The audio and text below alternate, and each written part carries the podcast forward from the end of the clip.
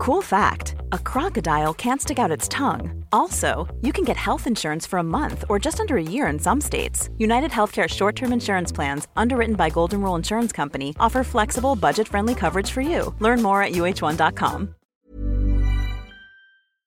La noche de Dieter, con Dieter Brandau, en Es Radio. Juan Ramón Rayo, buenas noches. ¿Qué tal? Muy buenas noches. Domingo Soriano, buenas noches. ¿Qué tal, Brandau? Bueno, la tertulia económica que patrocina CaixaBank, que sabe lo que hay que patrocinar, porque es la tertulia que hay que escuchar, entre otras cosas para enterarse de lo que pasa. Quiero que empecemos por algo que ha ocurrido hace poco, y es el acuerdo de UGT, Comisiones Obreras y la COE para subir los salarios un 4% ahora y un 3% el siguiente y otro 3% el siguiente año. En total, eh, pues eh, unas subidas eh, que podemos decir que son más que, por ejemplo, la de los funcionarios, al menos es lo que dicen los funcionarios. Juan Ramón, empiezo por ti y escucho luego a Domingo. Bueno, a ver, en primer lugar, hay que señalar que hasta cierto punto es comprensible que los trabajadores, después de todo el poder adquisitivo que han perdido durante los últimos años, aspiren a recuperar parte de ese poder adquisitivo con subidas salariales.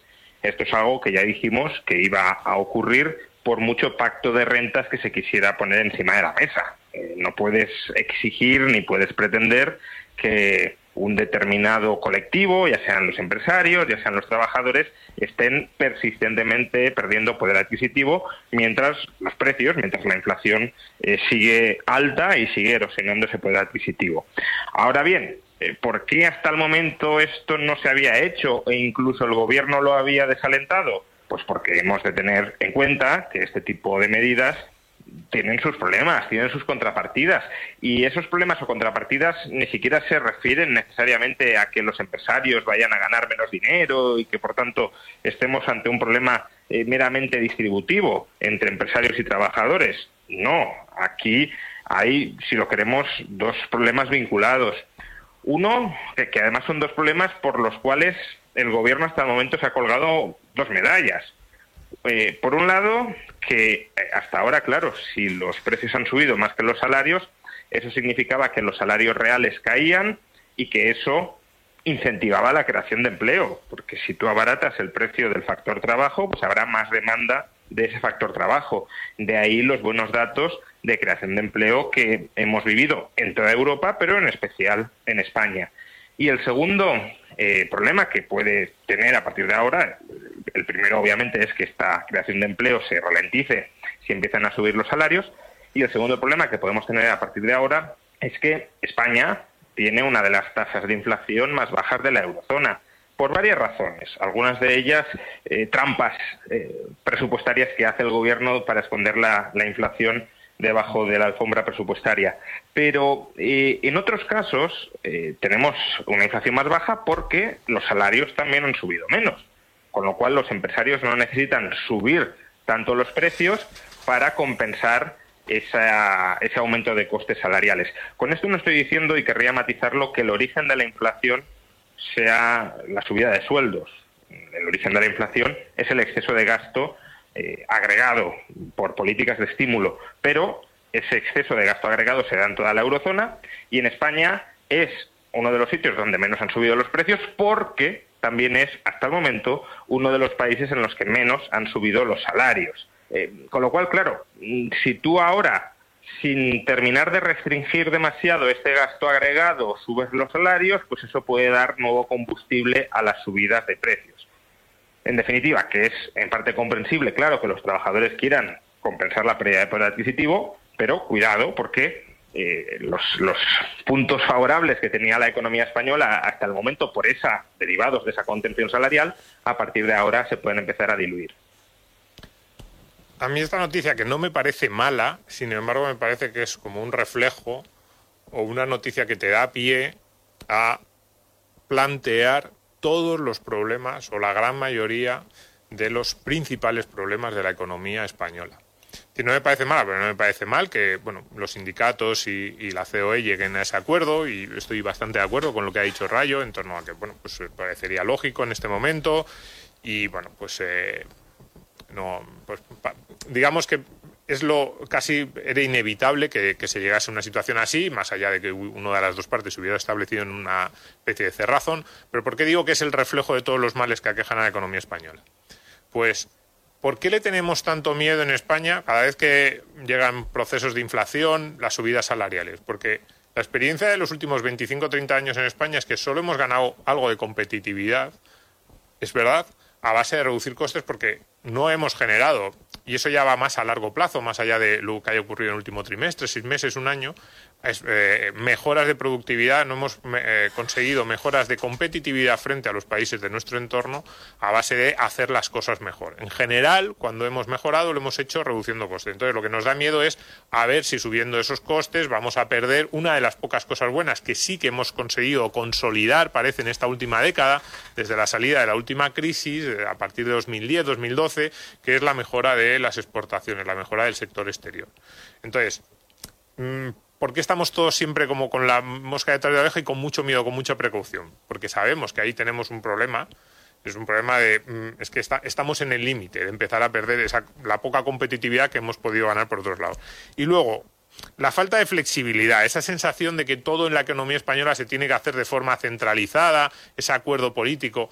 De nuevo, probablemente no debería, o sea, yo he dicho antes, es una buena noticia, pero probablemente no debería ser noticia o no debería estar, no debería ser demasiado importante el acuerdo al que hayan llegado las centrales de UGT, de comisiones obreras o con la COE sobre los salarios, porque sería mucho más efectivo que los acuerdos salariales se tomasen a la menor escala posible en cada en cada situación. Si puede ser en empresa, mejor, pero incluso si no puede ser en empresa, si alguien, pues a, nivel sectorial, pero y a nivel sectorial lo, más cercano posible al trabajador. Pero yo, vamos, en mi, en mi opinión sería lo mejor a nivel de empresa. Entonces, precisamente por esa falta de flexibilidad, precisamente por esa idea de que todo lo que pacten las centrales sindicales y la patronal puede llegar a afectar o puede tener repercusiones en muchas empresas, especialmente en las pymes que no tienen la flexibilidad ni la capacidad para manejarse, porque las empresas grandes normalmente este, tipo de, este tipo de acuerdos lo ven con cierta distancia porque luego ellos ya llegan a acuerdos con sus propios sindicatos y con sus propios trabajadores. Pero uno de los males de la economía española es que estemos todos obsesionados con eso en vez de darle las facilidades a las empresas para que ya no suban el 4, el 3, el 3, sino que Probablemente hay sectores que en los últimos años podrían haber subido más. Probablemente hay empresas, hay situaciones en las que se podrían haber subido más.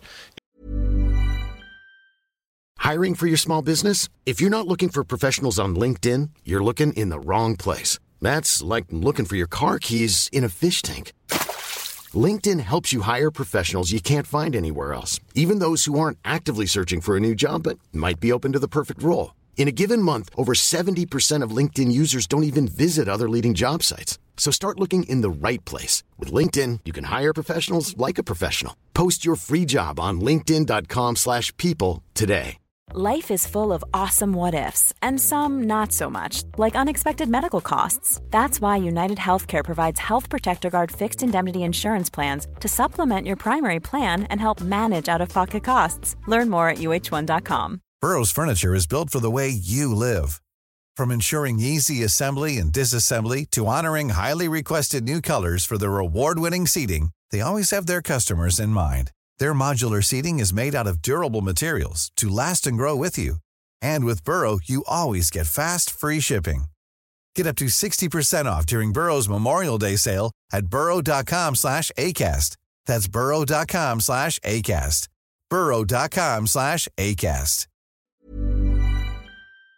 Y hay otras que ni siquiera pueden llegar a estas, eh, a estas cifras sin riesgo de perder el empleo. Entonces, por eso, una buena noticia, yo al final la leo y lo único que hace es preocuparme, es decir, todos esos males que arrastramos, que son de décadas, siguen ahí. Y bueno, parcheamos, cuando, cuando llegan estas situaciones, parcheamos desde una situación que de partida es, es, errónea, pero lo que es no tenemos más. Lo que es indudable es que hay una falta de concordancia entre los mensajes que está emitiendo el mismo sujeto, y por el mismo sujeto me refiero al gobierno, Rayo, porque al mismo tiempo que nos dicen que lo de, lo de los precios ya ha pasado, que lo de los precios eh, se está notando las medidas que están tomando y demás, al mismo tiempo todas las medidas estrella que estamos viendo por parte de los partidos que gobiernan el país tienen que ver con lo de los precios, ya sean del alquiler o ya sean de lo de los alimentos. Em, por ejemplo, lo de que un partido de los dos que gobiernan proponga que haya un supermercado público, te, está dibujando una situación de emergencia, aparte de lo que opinéis sobre que hay un supermercado público. Pero claro, si no hubiera una subida de precios tan brutal como la que está habiendo en los alimentos, ¿para qué habría que cambiar nada? Sí, efectivamente. Este gobierno quiere estar muchas veces en misa y repicando, ya lo hemos explicado, ¿no? Pues la, situación económica es maravillosa, pero estamos en crisis económica, ¿no? Es una clara contradicción de la que no son eh, capaces de escapar, porque saben que eh, aunque la economía no va tan mal como cabría haber pensado que podía ir, eh, hay mucha gente que se está empobreciendo. De hecho, la economía no va tan mal porque hay mucha gente que se está empobreciendo y eso ayuda a que la actividad empresarial se mantenga. Y, claro, como su clientela electoral es parte de esa gente que se empobrece, pues tampoco le pueden decir a la cara que su economía está yendo fantásticamente, porque entonces dirían que hay una desconexión entre el mensaje del gobierno, que puede tener parte de razón, la economía española no está ni mucho menos tan mal como podría haber estado, pero la realidad subyacente en muchas familias es que se están empobreciendo.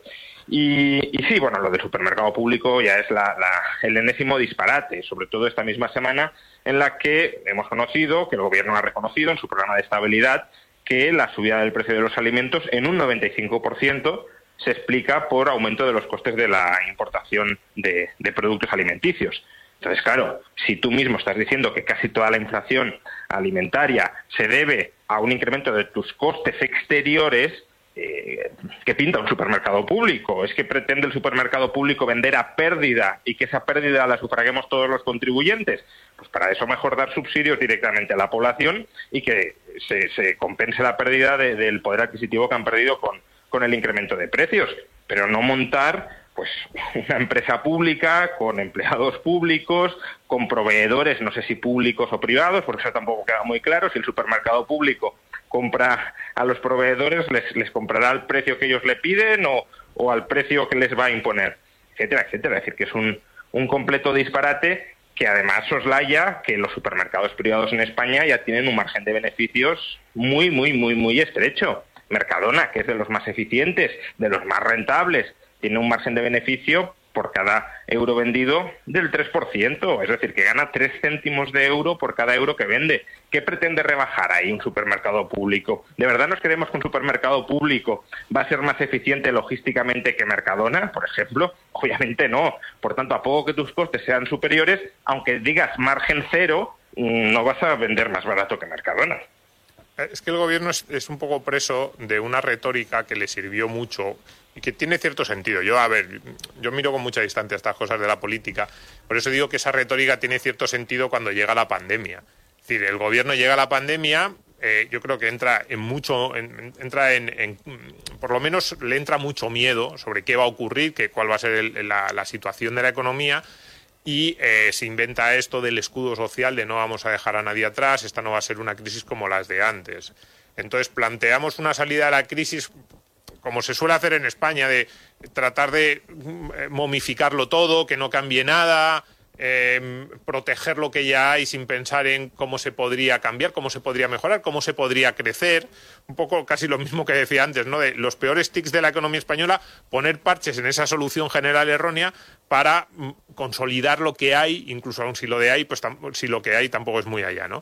Entonces, claro, ese escudo social primer año, 2020 te vale. El 2021 sigues diciendo que todavía, bueno, se mantenía la pandemia, hubo restricciones. En 2022 cada vez menos. Llega 2023 y claro, te empiezan a decir, oiga, mm, eh, no hemos recuperado los niveles de 2019, pero tú empiezas a lanzar un mensaje triunfalista. Pero claro, ese mensaje triunfalista que tienes que tratar de lanzar en 2023, porque ya, ya es que ya ni nos acordamos, por así decirlo, de la pandemia. Y en los demás países de Europa eh, es un recuerdo lejano cómo casarlo con la retórica con la que tú has envuelto por completo al gobierno, que es la del escudo social, que prácticamente solo has hablado de eso durante tres años, es muy complejo. Es muy complejo, porque claro, escuchar a Nadia Calviño y escuchar a sus compañeros de gabinete en la misma rueda de prensa, una prácticamente te está vendiendo un, cuento de hadas y los otros te están diciendo, este gobierno, a, los miles de, cientos de miles, millones de necesitados que hay en España, que, porque además no son problemas puntuales o no son problemas que digas, eh, bueno, estamos tratando de ajustar, eh, de, dar un, pasito más en, esa situación excepcional ¿no? que está vendiendo Nadia Calviño, que podría ser el discurso del gobierno. Todo va muy bien, pero nosotros vamos a hacerlo un poquito mejor. No, no, son problemas, como tú dices, de fondo. Es que los alimentos, es que las familias españolas no pueden comprar lo más básico, que yo creo que hacía tres o cuatro décadas que no se planteaba este tipo de problemas en España. Es que hay un problema dramático de la vivienda. Es que no hay posibilidades de eh, acceder a una vivienda en alquiler o compra. Te oí antes eh, decir esto de la pregunta que deberían hacerle mañana a Pedro Sánchez de eh, cuántas viviendas ha hecho. Claro, vender al mismo tiempo esa, ese, ese país que lidera Europa en crecimiento y que los problemas que estás diciendo que vas a resolver sean los más básicos, no sean cuestiones de detalle, es muy complejo, pero bueno, ahí el gobierno, como en otras cuestiones, es eh, rehén de su retórica. Sé que estoy, os estoy pidiendo un imposible porque el asunto requiere de mucho más tiempo, pero quiero que empiece el primer palo hoy, día especial para el fútbol, puntual. Así que tenéis un minuto cada uno, porque hablando de la vivienda, ¿qué os parece lo de Cataluña y el gobierno hablando de expropiación? ¿Es solo más de lo mismo, propaganda para los suyos, o es algo peligroso? Rayo, tu minuto. No, creo que es algo muy peligroso básicamente porque el Gobierno acaba de aprobar una legislación en materia de alquiler que desincentiva el alquiler y que, por tanto, incentiva a mantener las viviendas vacías como segundas residencias, etcétera, o en todo caso, vacías a la espera de que cambie la legislación del alquiler. Con lo cual, claro, si tú apruebas esa legislación para volver al alquiler más asequible y lo que haces es que se hunde la oferta de alquiler, ¿qué te queda? Pues lo que te queda es amenazar a los propietarios con decir o alquiláis u os expropio. Y el problema es que, claro, bueno, eso ya es en sí mismo un problema, pero es que además empiezan con no solo los grandes tenedores de vivienda, que originalmente grandes tenedores de vivienda eran más de 10 viviendas, ahora ya son más de 5 y si sigue el problema pues será más de 4, más de 3 y al final cualquiera potencialmente puede ser objeto de que se le expropie su segunda vivienda si no hace lo que el gobierno quiere que haga con ella.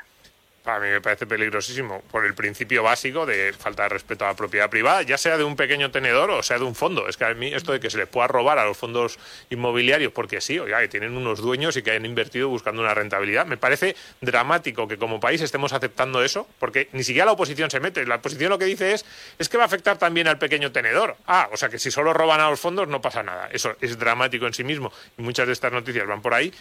Pero eh, además es eh, cuando se aprobó la ley de vivienda, por ejemplo, decíamos, cuidado, eh, parece que no va a establecer la ley de vivienda un precio eh, inicial obligatorio para los pequeños tenedores. Solo se lo establece a los grandes tenedores en las zonas tensionadas ese índice ¿no? de contención de precios. Y decíamos, ¿van a permitir este gobierno? Porque claro, si hacen esas medidas va a haber numerosas vías de escape, porque la gran mayoría de las viviendas en España no, en alquiler no son de grandes tenedores. Y yo decía, es que no me creo que se vayan a quedar ahí. Es decir, cada una de estas medidas lo que prueban es que, según les van saliendo mal las pruebas que intentan previamente, van aprobando esas nuevas medidas que seis meses antes nos decían, no, hombre, no, estáis locos, ¿cómo vamos a aprobar eso? Hey, it's Paige DeSorbo from Giggly Squad. High quality fashion without the price tag. Say hello to Quince. I'm snagging high-end essentials like cozy cashmere sweaters, sleek leather jackets, fine jewelry, and so much more. With Quince being 50 to 80% less than similar brands. And they partner with factories that prioritize safe, ethical, and responsible manufacturing. I love that. Luxury quality within reach. Go to quince.com slash style to get free shipping and 365 day returns on your next order. Quince.com slash style.